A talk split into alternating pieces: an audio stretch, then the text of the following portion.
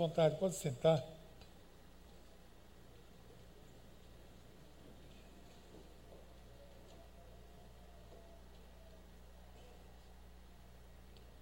Olha, nós vamos fazer a leitura. Eu, normalmente eu pedi para vocês sentarem, mas a gente vai ler o Evangelho. Normalmente a gente lê de pé. Ó. Não é nenhum exercício. Não é nenhuma lei, não, mas é, a gente tem o hábito de respeitar a leitura do Evangelho. É Jesus falando, né? Então veja, nós vamos ler o capítulo 4 do Evangelho de João, a partir do versículo 1. Evangelho de João, capítulo 4. Se você não tem a sua Bíblia, você pode acompanhar na tela. Os fariseus, os fariseus ouviram falar que Jesus estava fazendo, batizando mais discípulos do que João, embora não fosse Jesus quem batizasse, mas os seus discípulos. Quando o Senhor ficou sabendo disso, saiu da Judéia e voltou uma vez mais a Galiléia. Era-lhe necessário passar por Samaria. Assim chegou a uma cidade de Samaria chamada Sicar, perto das terras que Jacó dera a seu filho José. Havia ali um poço de Jacó. Jesus, cansado da viagem, sentou-se à beira do poço. Isso se deu por volta do meio-dia. Nisso veio uma mulher samaritana tirar água. E disse-lhe Jesus: Dê-me um pouco de água. Seus discípulos tinham ido à cidade comprar comida. A mulher samaritana lhe perguntou: Como o Senhor, sendo judeu, pede a mim, uma samaritana, água para beber? Pois os judeus não se dão bem com os samaritanos. Jesus lhe respondeu: Se você conhece o dom de Deus, e quem está pedindo água, você lhe teria pedido a ele, e dele receberia água viva.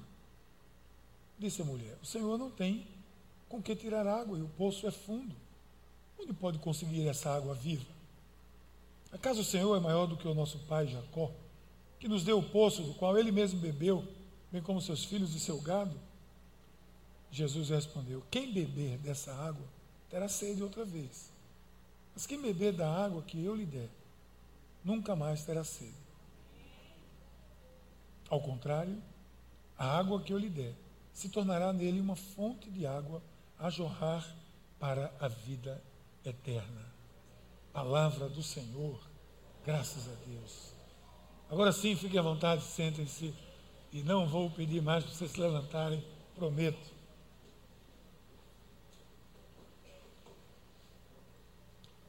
Existe uma frase que é atribuída a Platão que diz assim: Tente mover o mundo. O primeiro passo será mover a si mesmo. Tente mover o mundo. O primeiro passo será mover a si mesmo. E nós estamos aqui na paz, nos últimos três domingos, quatro com esse, ministrando, refletindo sobre prioridades sempre colocando em destaque o reino de Deus em oposição a uma outra prioridade. As demais prioridades impostas, às vezes pelo reino das trevas, às vezes pelo reino do eu, às vezes por tantas outras influências na nossa própria vida. E hoje nós vamos encerrar essa série porque nós entendemos que o nome dessa série é o reino, é, prioridades, em primeiro lugar, administrando, ou pensando, ou, ou, ou ajustando as, as demandas impostas. Porque nós temos demandas, prioridades que são impostas a nós, que não fomos nós que as colocamos ali naquela lista de prioridades, que colocaram por nós. Situações fazem isso, pessoas fazem isso, grupos de amigos fazem isso, sociedade faz isso, novela da Globo faz isso, televisão faz isso, filme do, do momento faz isso. Eu só não vi ainda ninguém na rua no domingo, na igreja, com a roupa de Star Wars, aquele cara de preto lá, isso aí não vem ainda não. Mas outras coisas impõem uma prioridade de como você se veste, de como você anda, o que você fala, do que você gosta, onde você gasta seu dinheiro. São prioridades impostas, que você, quando percebe, não foi nem você que colocou lá. E elas estão lá e você está as seguindo. Então, nós vamos encerrar essa série de mensagens refletindo sobre o reino de Deus versus as demandas pessoais. Todos nós temos demandas pessoais. A questão toda é aonde essas demandas pessoais estão em equilíbrio ou estão rendidas às prioridades do reino de Deus. Por isso que eu citei essa frase de Platão. Que nada vai acontecer na nossa vida sem que antes nós decidamos dar um passo, mover-nos primeiro. Tudo no reino de Deus, claro, tem a mão de Deus. Mas, claro, que até que chegue até nós, tem que ter uma atitude nossa.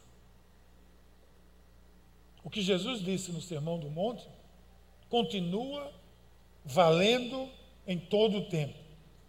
Busque em primeiro lugar o reino de Deus e sua justiça, e as demais coisas vos serão acrescentadas.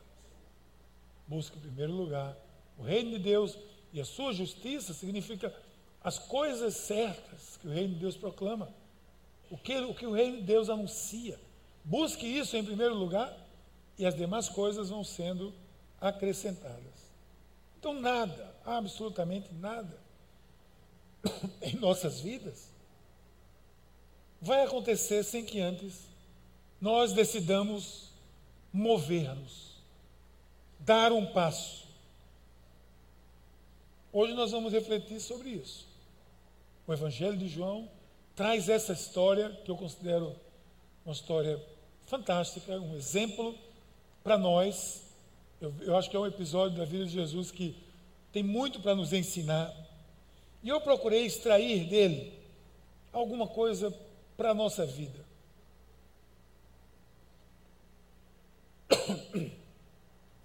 Antes eu queria compartilhar com vocês um pouco sobre essa história. Porque eu, eu tenho a sensação, às vezes, de que quando as pessoas leem a Bíblia, muitos ainda leem distante da Bíblia. Porque eu, eu leio a Bíblia simplesmente como um texto. E agora que nós estamos com esse programa de leitura da Bíblia, nós somos muito tentados a ler para cumprir, né? Vamos cumprir, tenho que ler hoje de todo jeito, até meia-noite, se não der, amanhã, meu Deus, o que, é que vai ser de mim? Aí você lê um furacão danado e não sabe nem o que leu mais. Eu gosto de ler a Bíblia, ainda que eu perca o dia, eu leio no outro dia, não tem problema. Eu gosto de ler dentro do texto, sabe? Eu gosto de entrar na história. Eu costumo dizer que quando eu leio a Bíblia, eu gosto de me fazer um dos partícipes daquele texto. Isso é tão bacana, não é viagem não, gente. Pensa comigo. Você que não está lendo assim sobre esse texto aqui, você vê que Jesus começa a ter algumas dificuldades lá na Judéia, e ele diz, eu vou lá para Galiléia. Jesus tinha suas estratégias, né? Saía de acordo com o lugar, ele sabia a hora que ele precisava estar em tal lugar, em tal lugar, então ele sai dali da Judéia. Só que da Judéia para a Galiléia, tem no meio um lugar chamado Samaria, que é um lugar literalmente infernal. É quente, que você não sabe o que é. Você pensa que Teresina é quente? É não. Esse lugar é quente, de rachar.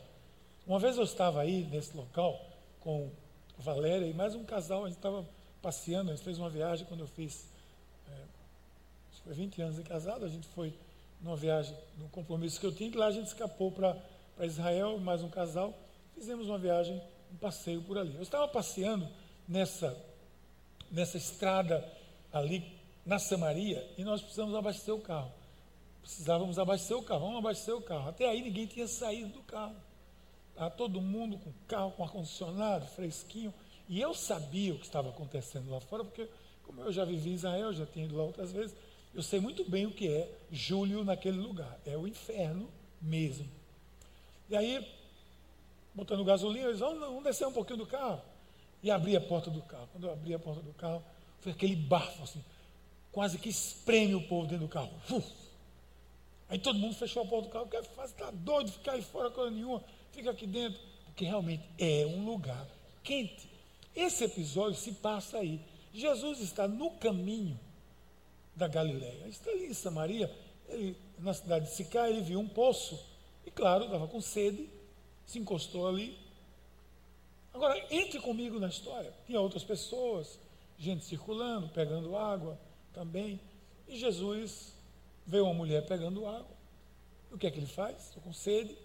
Ele vai lá e diz: Mulher, me dê um pouco dessa, dessa água.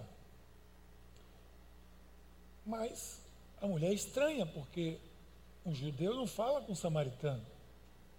É quase como o Ramais falar com os israelitas lá. A coisa era feia. Mas você é judeu, como é que você está me, me, pedindo para falar com você? Eu, eu acho que, nem, que ela nem olhou para ele. E aí Jesus diz para ela, minha filha, se você conhecesse, soubesse com quem você está falando, você daria, você me pediria água, e eu lhe daria água viva. E aí a mulher deve ter, não entendeu nada mesmo.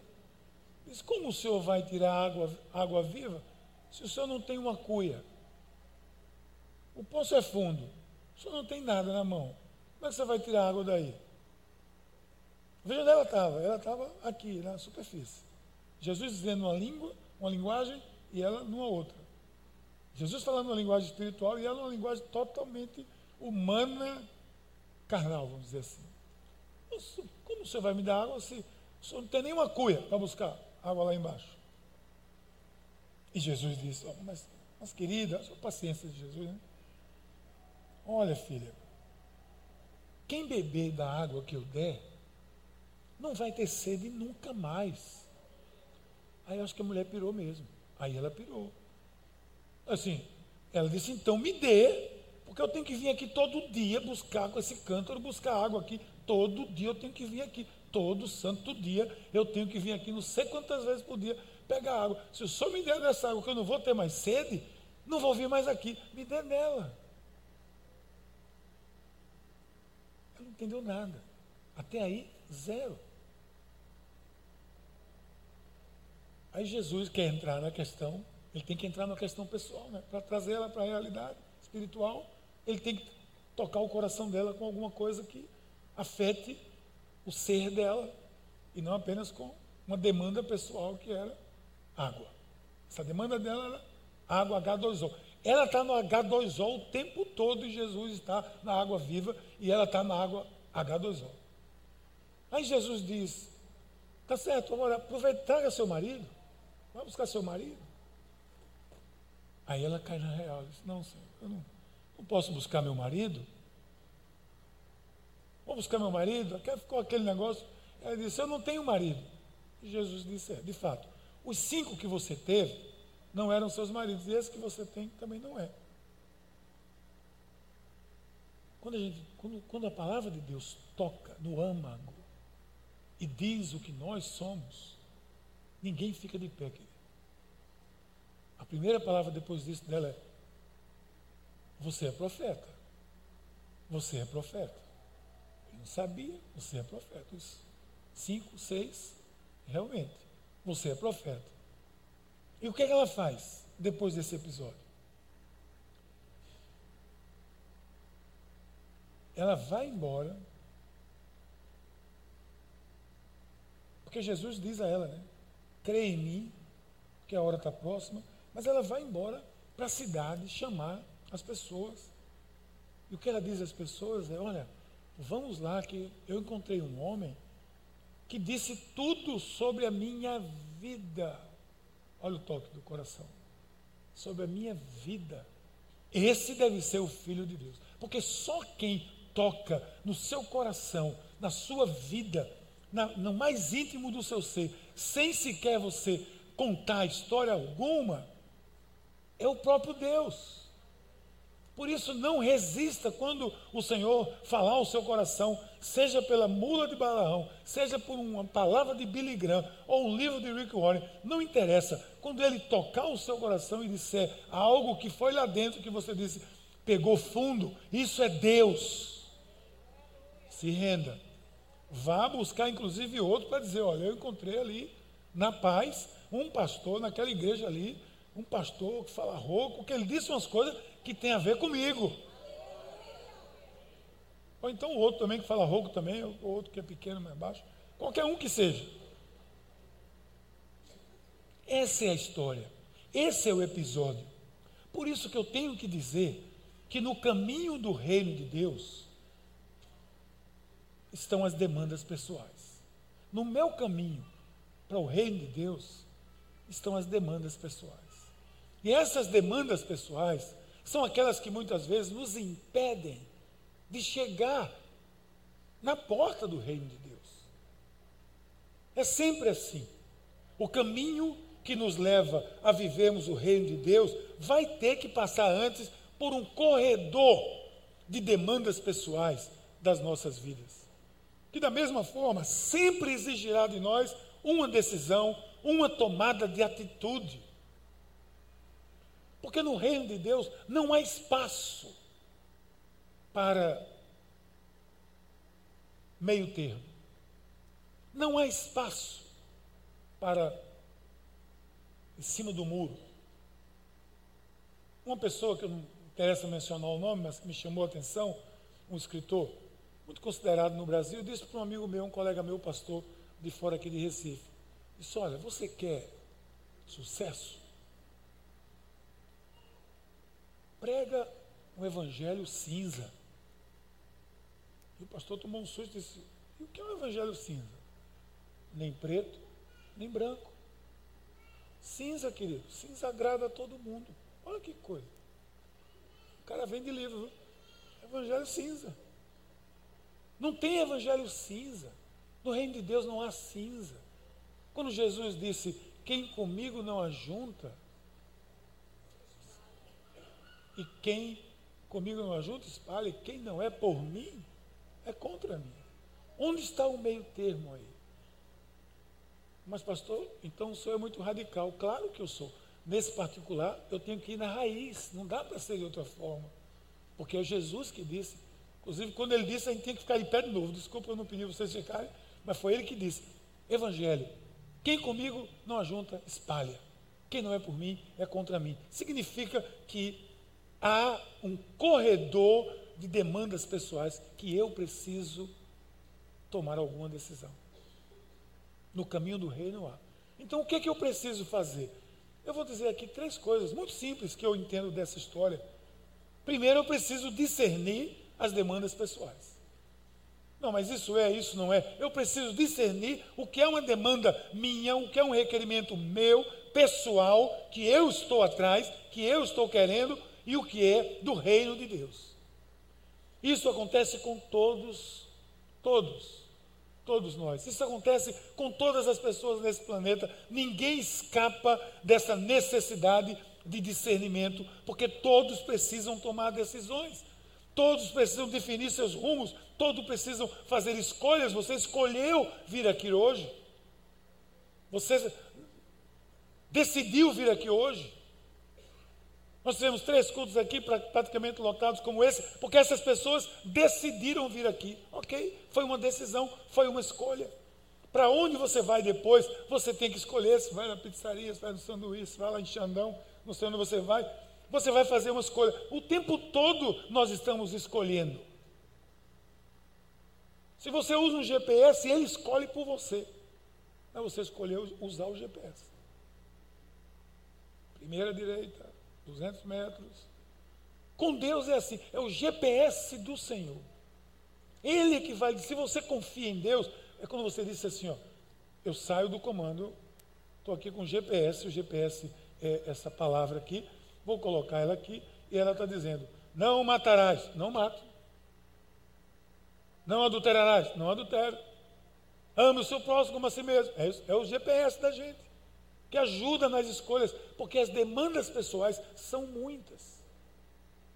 E quando isso acontece, aparece diante de você essas demandas pessoais. Claro, aparecem também as demandas das pessoas que jogam sobre você.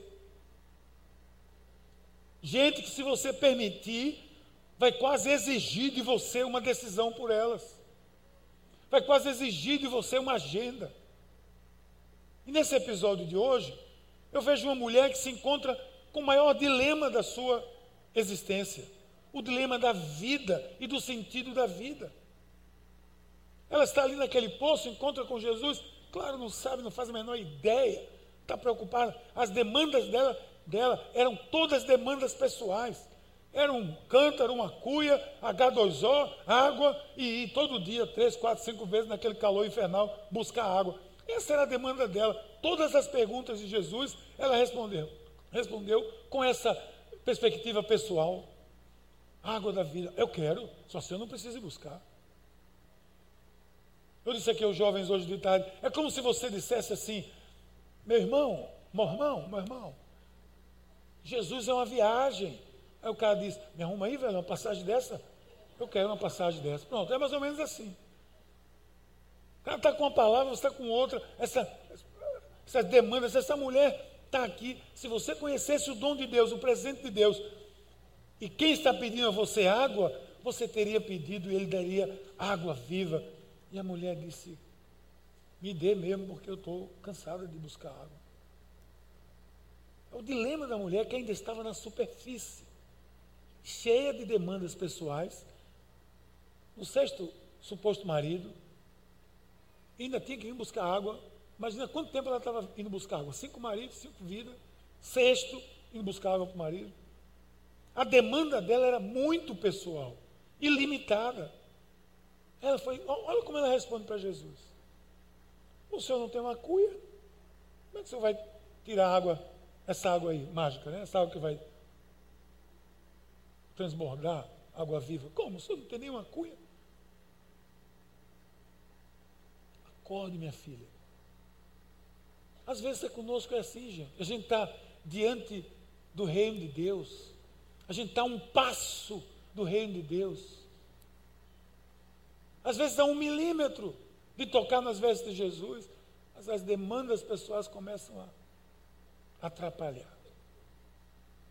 Ela está tão envolvida com as demandas da vida, vocês viram na, na mensagem com Marta e Maria, é aquilo também. Está tão envolvida com aquelas demandas ali um jantar, em vez de desfrutar da presença do Filho de Deus na casa dela. Quem quiser que coma o que quiser, para ter todo mundo ter trazido um pratinho.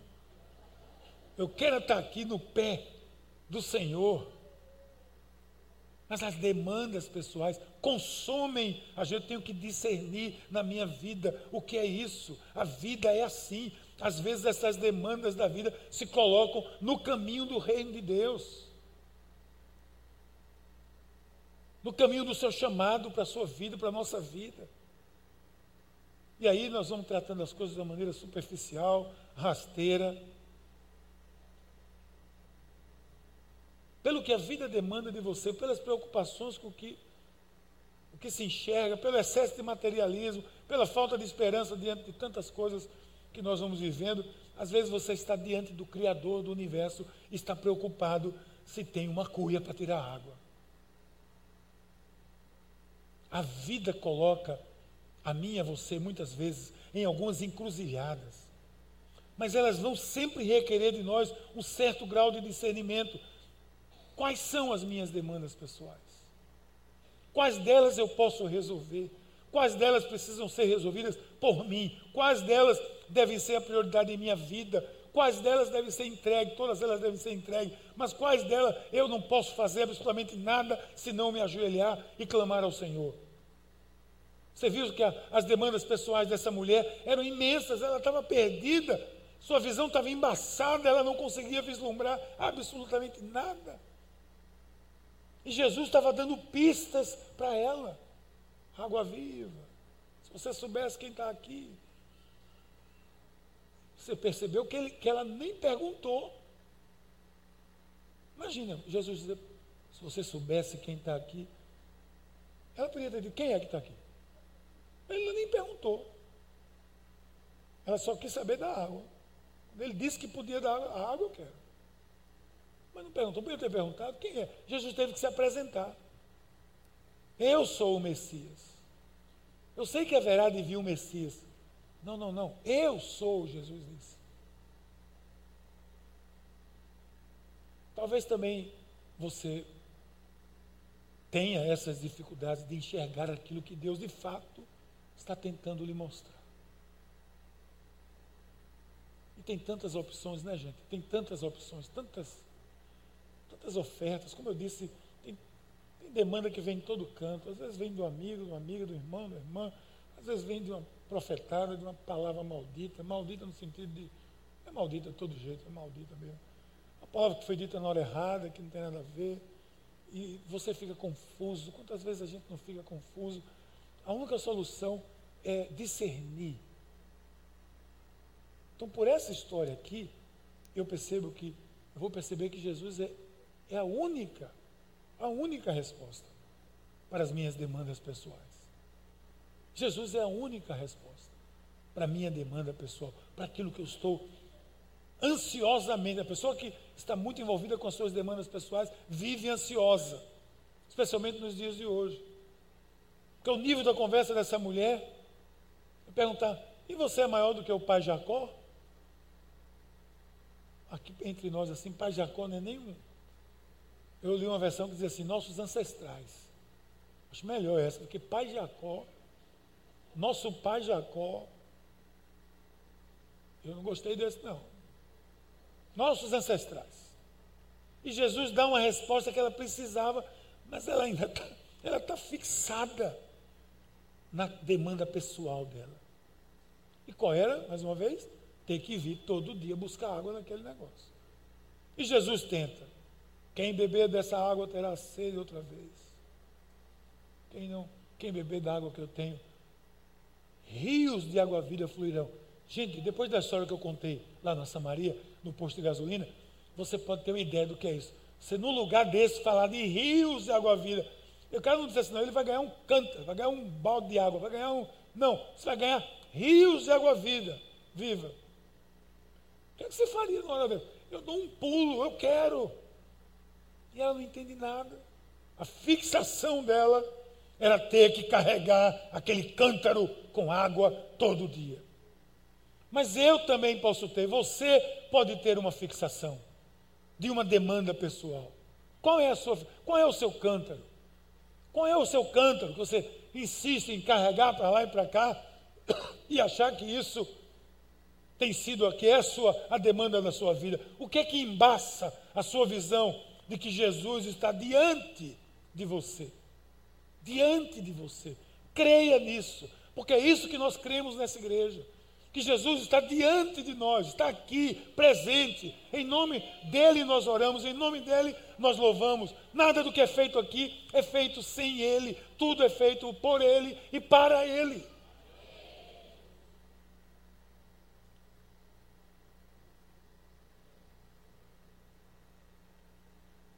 se me dá dessa água, porque aí eu não vou precisar mais vir aqui pegar água.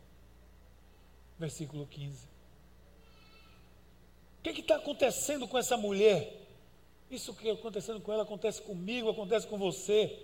É por isso que eu tenho que discernir as minhas demandas pessoais e saber o que é opressão, o que é de Deus, o que não é, o que é do reino de Deus. Porque eu, em seguida eu vou ter que discernir, é o meu segundo conselho, o que são agora os valores do reino de Deus. Os valores do reino de Deus, para poder fazer a minha escolha. Uma das maneiras de descobrir é, é a palavra de Deus, a principal maneira de descobrir é a palavra de Deus, é o conhecimento da palavra de Deus, é, é ela que nos diz. Não é a voz de ninguém, não é a profecia de ninguém, não é o, nada, se não estiver alinhado com a palavra de Deus. Não é valor do reino de Deus. Paulo, lá em Corinto, disse: Quem não tem o Espírito não aceita as coisas que vêm do Espírito. Para ele é loucura. Não é capaz de entendê-las, porque são discernidas espiritualmente. Então eu gosto desse episódio para tê-lo como exemplo para a minha vida. Porque ele retrata aquilo que muitas vezes nós vivemos. E na continuação desse diálogo travado entre Jesus e essa mulher, ela ainda não compreendendo, Jesus procura ser mais claro. E aí, como eu disse, ele, como sempre, o Senhor vai aonde ninguém pode ir. Quando eu conheci a Cristo, que me ajoelhei naquela sala lá no, prédio que eu estava lá naquela reunião, que eu me ajoelhei e o Senhor começou a falar o meu coração de uma maneira muito especial, um, um momento muito dramático. Mas ele estava falando coisas minhas, da minha vida, que só podia ser Deus falando. Vá buscar seu marido. Vá buscar seu marido. Aí tocou lá no âmago. Aí tocou lá na ferida que ela guardava, protegia, blindava e não deixava sair. Não tenho marido. Você disse certo. Não tem. Você já teve cinco e o que você está agora não é seu. Você acabou de dizer, é a mais pura verdade. Agora, quanto ainda vai levar para que eu e você tenhamos a compreensão daquilo que Deus deseja para nossas vidas e a partir das nossas demandas pessoais? Até quando nós vamos blindá-las? Até quando nós vamos protegê-las? Nós temos aqui ministérios que são verdadeiros desblindadores. Nós temos o CR, nós temos o, o Reconstruir, o Seminário de Vida no Espírito Santo. São programas, retiros, que nós vamos ali beber da presença do Espírito de uma maneira especial. E isso ajuda tanto você a reconstruir a sua vida. Aí Jesus foi direto. Quando ele foi direto, qual foi a resposta dela? Eu vejo que você é profeta. Porque foi o que eu disse. Quando eu voltei à universidade, convertido, dois meses depois de sair lá, sem conhecer a Cristo, voltei depois das férias como cristão, andando com os cristãos, participando de eventos. Foi o que eu disse. Foi mais ou menos assim. ele é profeta porque ninguém poderia falar o que ele falou na minha vida se não fosse Deus. Gente, quando nós conhecemos o que é do reino de Deus, a primeira coisa que muda na nossa vida é atitude. Exatamente isso aqui, atitude. Está no verso que a gente não leu da história um pouco mais na frente. Quando ela disse, vejo que é que és profeta. Ou seja, vejo que és de Deus, vejo que fala de Deus, tem oráculo de Deus. O que, é que ela fez? Pegou o cântaro, largou, foi para a cidade. E o que ela foi fazer na cidade? Chamar o povo, chamar as pessoas. Veja que mudança de atitude dessa mulher. Estou aqui com um cântaro de água, que vale naquele local, para não ser repetitivo naquele local, ao meio-dia, ela deixa, esquece e vai-se embora atrás do povo da cidade para chegar lá e dizer exatamente isso. Gente, eu encontrei ali um homem que disse tudo sobre a minha vida. Ele tem que ser o filho de Deus. E essa frase é, ela é clássica nesse, nesse contexto da atitude. Porque ela deixou o cântaro. Ela deixou o cântaro. Nas coisas de Deus, nos nossos encontros com Deus, nós sempre vamos deixar alguma coisa. Nós não vamos iludir ninguém. Nós não anunciamos o evangelho cinza. Né? O evangelho cinza você não precisa deixar nada, só vai ganhar, amigo. Não, não é assim. Se você é um caba safado, você tem que deixar de ser caba safado. Né? Se você é um empresário sem vergonha, vai ter que deixar de ser empresário sem vergonha. Se você é um mentiroso, ter que deixar de ser mentiroso. Ou não vai deixar? Então cada um tem seu cântaro, meu velho. Cada um tem o seu. Ou seus. Ou sua olaria. Mas tem que deixar. E o que essa mulher fez foi o quê? Deixou o cântaro e saiu. Quem saber do cântaro?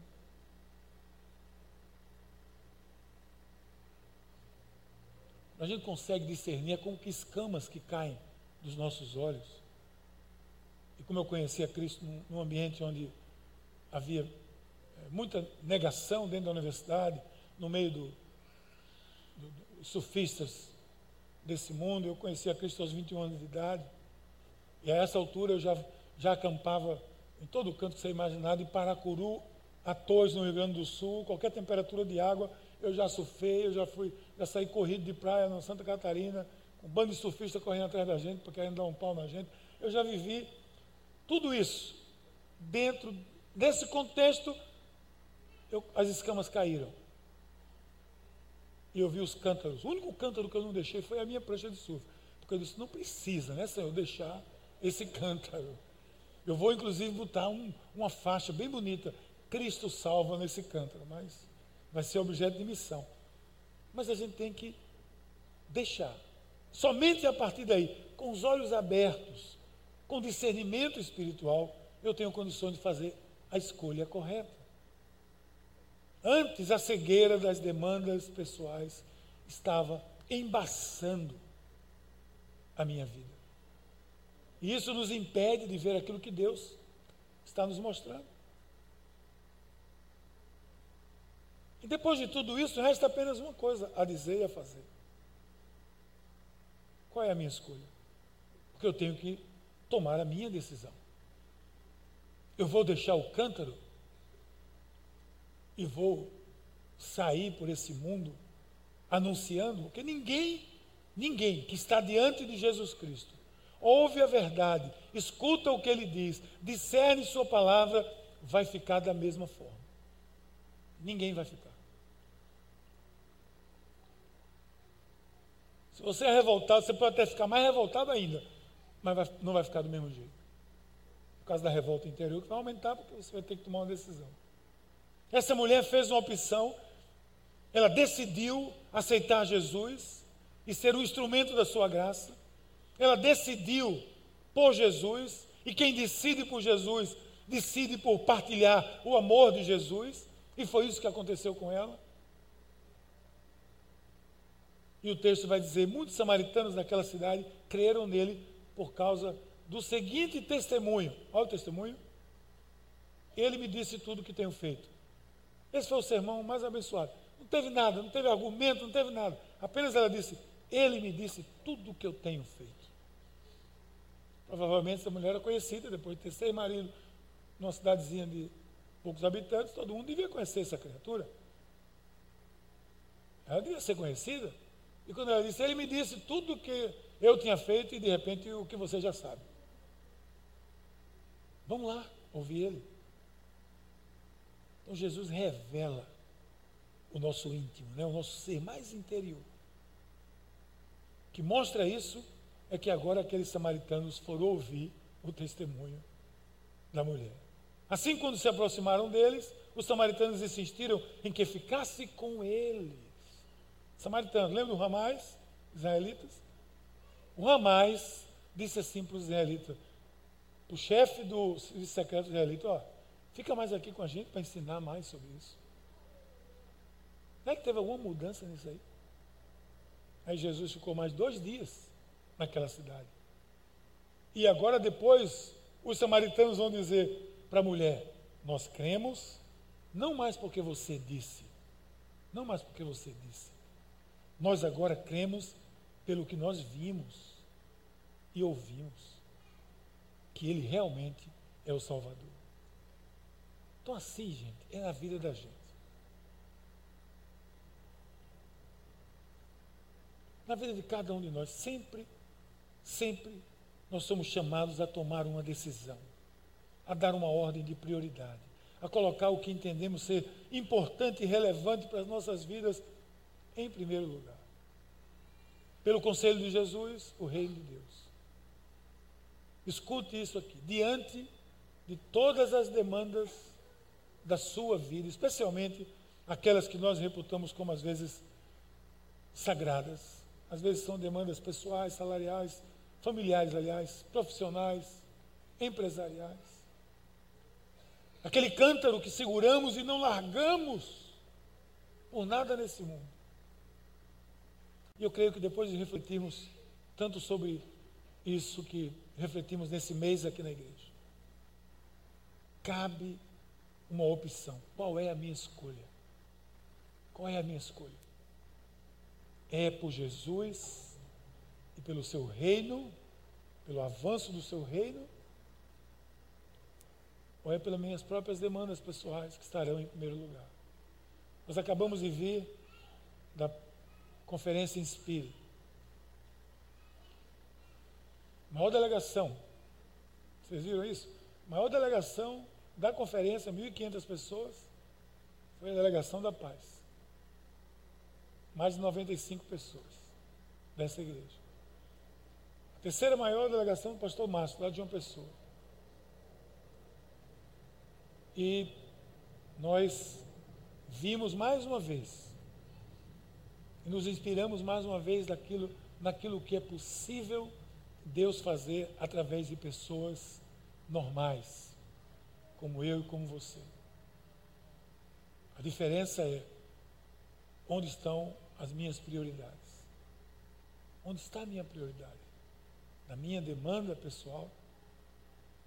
Nós vimos é, relatos de situações lindas, lindas. Deus fazendo trabalho. Gente, o que Deus está fazendo pelo interior do Brasil, posso até dizer que é muito maior do que Ele está fazendo nas capitais do Brasil. Nas cidades do interior, do sudeste, do centro-sul, do centro-oeste. São coisas lindas, são cidades que estão sendo ganhas para o Senhor. Porque uma igreja, uma comunidade, assim como essa aqui, aliás, muito menor que essa, tomou a decisão de colocar em primeiro lugar o reino de Deus. Colocar em primeiro lugar, se disponibilizar. Colocar em primeiro lugar, largar o cântaro. Colocar em primeiro lugar, deixar o sofá e dizer: Eu quero esse sofá cheio de gente aqui. Na minha casa, eu quero ser um líder de célula. Simplesmente pessoas que fizeram isso, estão fazendo isso. Assim como nós estamos nessa onda, começando esse, esse mover aqui, não há nenhuma possibilidade de nós prevermos o que vai acontecer entre nós. Muitas pessoas já, já me chamaram, já disseram que eu, que eu sou sonhador, que eu sou isso, que eu sou aquilo. É por isso que eu levo lá para São José dos Campos, para mostrar que eu não sou doido sozinho, que eu não sou sonhador sozinho. Que tem outros que sonham também os sonhos de Deus. E que Deus honra quando nós dizemos assim, esse cântaro, ele fica aí. Porque agora eu conheço qual é a minha prioridade é servir a Deus. Servir a Deus. Muita coisa está acontecendo aqui na paz e muita coisa vai acontecer ainda. E você esteja preparado. Sempre eu costumo dizer: apertem os cintos, porque muita coisa ainda vai acontecer e vai mexer com muito nós. E muitos cântaros terão que ser deixados para que nós possamos fazer essa obra avançar. Que tal se a gente orar? Pai querido, muito obrigado, Senhor, pela tua mão sobre a nossa vida. Obrigado pela tua palavra, Senhor, que nos ensina. Obrigado pela, pela mensagem que tu nos trouxeste hoje através da vida dessa simples mulher samaritana, que ao compreender, tomou uma decisão, largou o seu cântaro, seguiu e anunciou o Evangelho com uma atitude de vida transformada. Que assim seja entre nós Sempre, hoje, hoje e sempre. Em nome de Jesus. Eu quero fazer parte, que esteja parte desse momento de oração e adoração, essa canção. Eu queria que você cantasse ela de pé comigo. Preste atenção na letra, cante a letra, clame na letra, grite na letra. Faça dela a sua oração, que essa canção tem tudo a ver conosco hoje.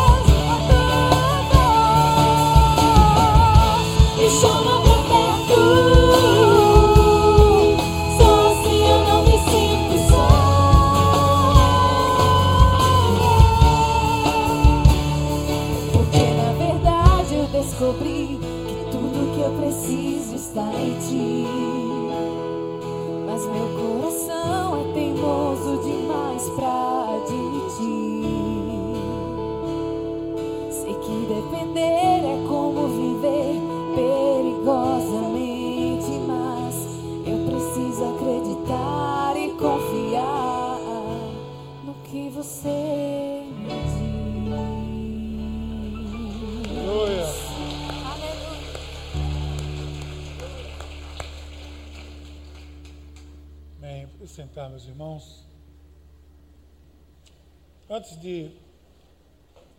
Antes que eu esqueça, é o seguinte: antes que eu esqueça, eu quero lembrar você que é, tem uma pesquisa que estamos fazendo de análise de percepção, que tem a ver com a Casa da Esperança. Ela não é. Você não precisa se identificar, mas essas informações vão ajudar muito todo o planejamento estratégico que está sendo feito lá na Casa da Esperança. A Casa da Esperança está ficando um brinco, você logo, logo vai ter a oportunidade de ver lá, de visitar como está tudo aquilo lá e como ainda vai ficar ainda muito mais lindo. Mas a gente precisa ter essa ideia aqui. Talvez você esteja sentado em cima, talvez esteja mais quente aí por causa disso, mas é verdade. É, eu não disse antes para você não preencher durante o sermão, mas tudo bem. Você pode preencher e, e deixar com os introdutores, que o pessoal vai recolher. Ok? Muito importante isso aqui, muito importante. Nós, nós vimos sobre demandas, não foi? Demandas pessoais. E no reino de Deus as coisas acontecem assim, né? Nós, quando falamos em entrega, a gente fala com uma mulher samaritana que entregou aquilo que ela tinha de mais sagrado, que era o seu cântaro, e entregou para a obra, entregou para. deixou ali, abandonou e foi fazer aquilo que sentiu no coração, que era fazer a obra de Deus.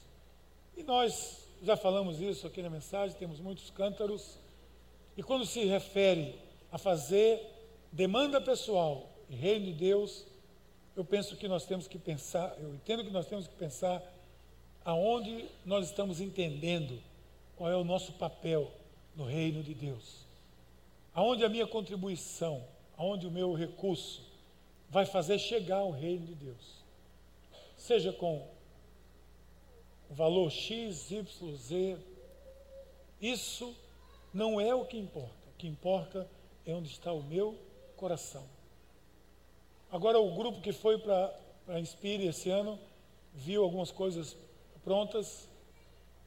E viu, por exemplo, um colégio que tem dentro do, do campus da igreja. A igreja é um campus, não é um prédio, são vários prédios, é um campus mesmo. São 21 hectares de área, quadra com colégio completo, nível internacional, quadra de tênis, quadra coberta. Você imaginar de um colégio de alto nível aqui da cidade, a igreja tem um colégio desse. Interessante. A igreja é uma empresa? Não.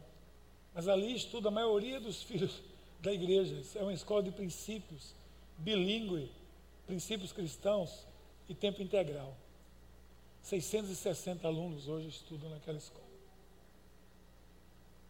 Como aconteceu isso? O, o, pastor da igreja, o pastor Carlito, sempre tinha, dizia que tinha o sonho de que a igreja pudesse ter um colégio nesse, desse tipo. E num dia, num, num culto, depois de ter mencionado isso algumas vezes, uma pessoa, um empresário, uma pessoa, foi quieto junto dele, não se identificou para o restante, apenas disse: Pastor, eu vou construir essa escola.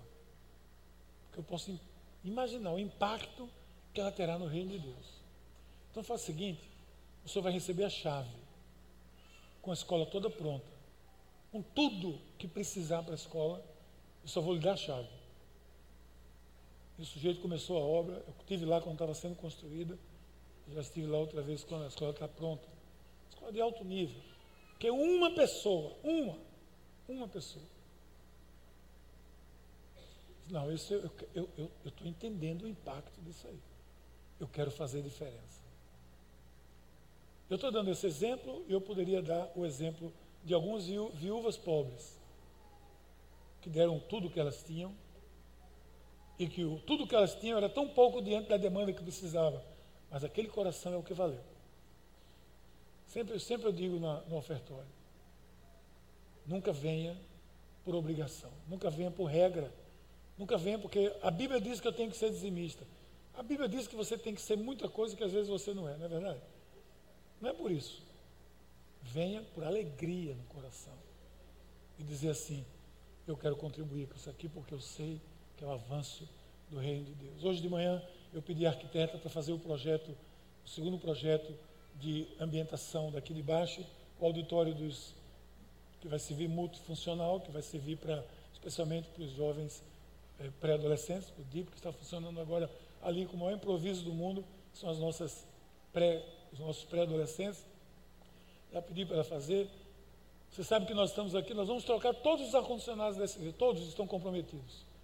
Vamos sair trocando agora todos eles. Porque está precisando colocar gás praticamente toda semana nisso. Custa muito alto.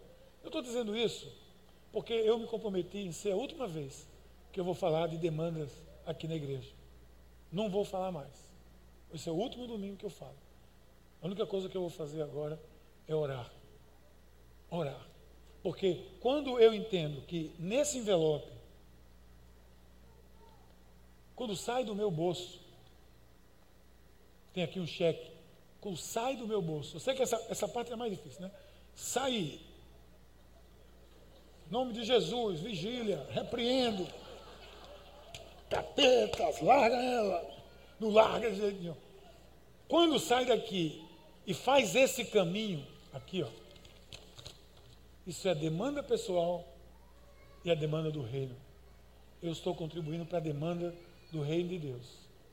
Esse cheque eu não vou colocar ali não, porque a minha oferta eu faço. Eu sou tudo online, gente. Até a minha Bíblia é online, porque eu vou fazer oferta de papel. Então eu faço tudo transferência. Mas é assim, é daqui para o reino. Esse envelope supre as demandas do reino de Deus. A nossa opção é saber onde eu quero que esse recurso fique, aqui ou aqui. Passamos isso com alegria em nosso coração.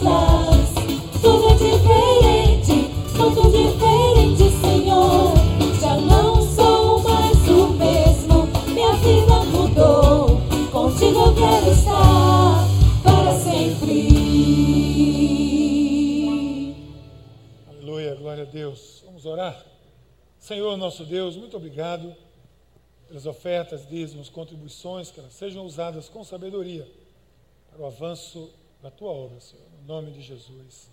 Amém. Pois bem, como eu disse aqui rapidamente, nós estivemos na conferência. Quantos aqui estiveram na Inspire e já estão aqui? Alguns, o resto está tudo a caminho ainda. Tem gente chegando hoje de noite, até amanhã.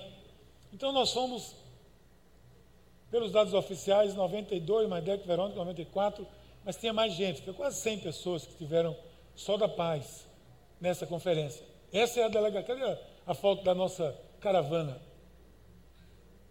É, essa é a foto da caravana. Essa é a nossa turma lá. E a outra foto é a foto da conferência como um todo. Ali é, é a frente da, da igreja, ali são os 12 restaurantes, a livraria embaixo, mais um auditório para 200 pessoas, o centro administrativo, e do outro lado tem um auditório que está sendo terminado agora para 6 mil pessoas. Aí, atrás de cá tem um colégio, ali tem um colégio, e do lado de cá tem o outro galpão onde funciona hoje a igreja e muita coisa mais. Ano que vem, a TAM, a Azul já ligaram para a gente, querem saber como é que negocia, porque eles querem dar prioridade à, nossa, mas nós vamos ver os preços, né? Negociar, fretar um avião, quem sabe.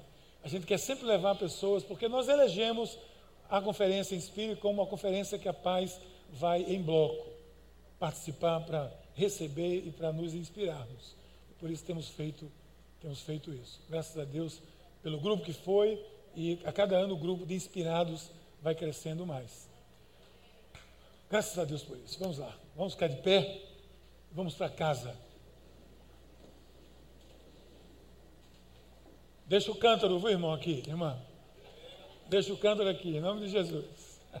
Essa semana todinha. Olha, não deixa de ir para a célula. Vai para a célula, gente. É, você recebe o gás aí. Você sabe que nós voltamos a fazer os, as lições das células são de volta ao tema das mensagens. Então, quando você tem o gás, tudo anotadozinho, na célula você pergunta, discute, tudo. Isso é uma condicionada dando problema, tá? Mandando a gente embora. Amém. Obrigado, Senhor, pelo aviso bem prático que o Senhor nos deu. Pai querido, muito obrigado, Senhor, pela tua mão e pedimos que a tua bênção, a bênção do Deus Onipotente, do Pai, do Filho e do Espírito Santo, repouse sobre todos nós, hoje e eternamente. Amém. Antes de nos despedirmos, quero lembrar que se você nunca tomou uma decisão por Jesus Cristo, assim como essa mulher de hoje tomou, ela deixou um cântaro porque ela se decidiu por Jesus. Isso é necessário que você tome essa decisão. Quando você toma essa decisão, você acata, você aceita Jesus e os seus princípios para a sua vida toda. E nesse sentido, você ganha a vida eterna com Deus. E também você vai encontrar Jesus lá naquela presença maravilhosa. E também eu também. E o povo daqui também, você vai encontrar lá tudinho. Porque aqueles que aceitam, que andam com Jesus, são aqueles que dizem sim a Jesus. Se você quer dizer sim a Jesus, não se constrange. Após a despedida, nossa equipe de oração está aqui, você pode receber uma oração. Também, se você deseja uma oração na sua vida, algo que lhe incomoda hoje, que você precisa de uma oração, nosso grupo de intercessão estará aqui para orar por você. Amém? Vão a uma célula, como eu ia dizendo, não deixe de ir. Essa igreja, cada vez mais, é uma igreja que está espalhada nas células. A cada dia mais ela acontece nas células. Isso vai crescer de maneira que a nossa meta 2020 são mil células e nós vamos chegar lá só com células. Não imagina? Então, vá para uma delas, logo, logo, que você vai poder dizer um dia: Eu sou da paz desde que nós tínhamos 120 células. Olha que benção poder dizer isso. Ide na paz de Cristo, sede corajosos e fortes no testemunho do Evangelho entre todas as pessoas. Servi ao Senhor com alegria, no poder do Espírito Santo. Aleluia. Vamos em paz, que o Senhor nos abençoe. Tenha uma boa semana.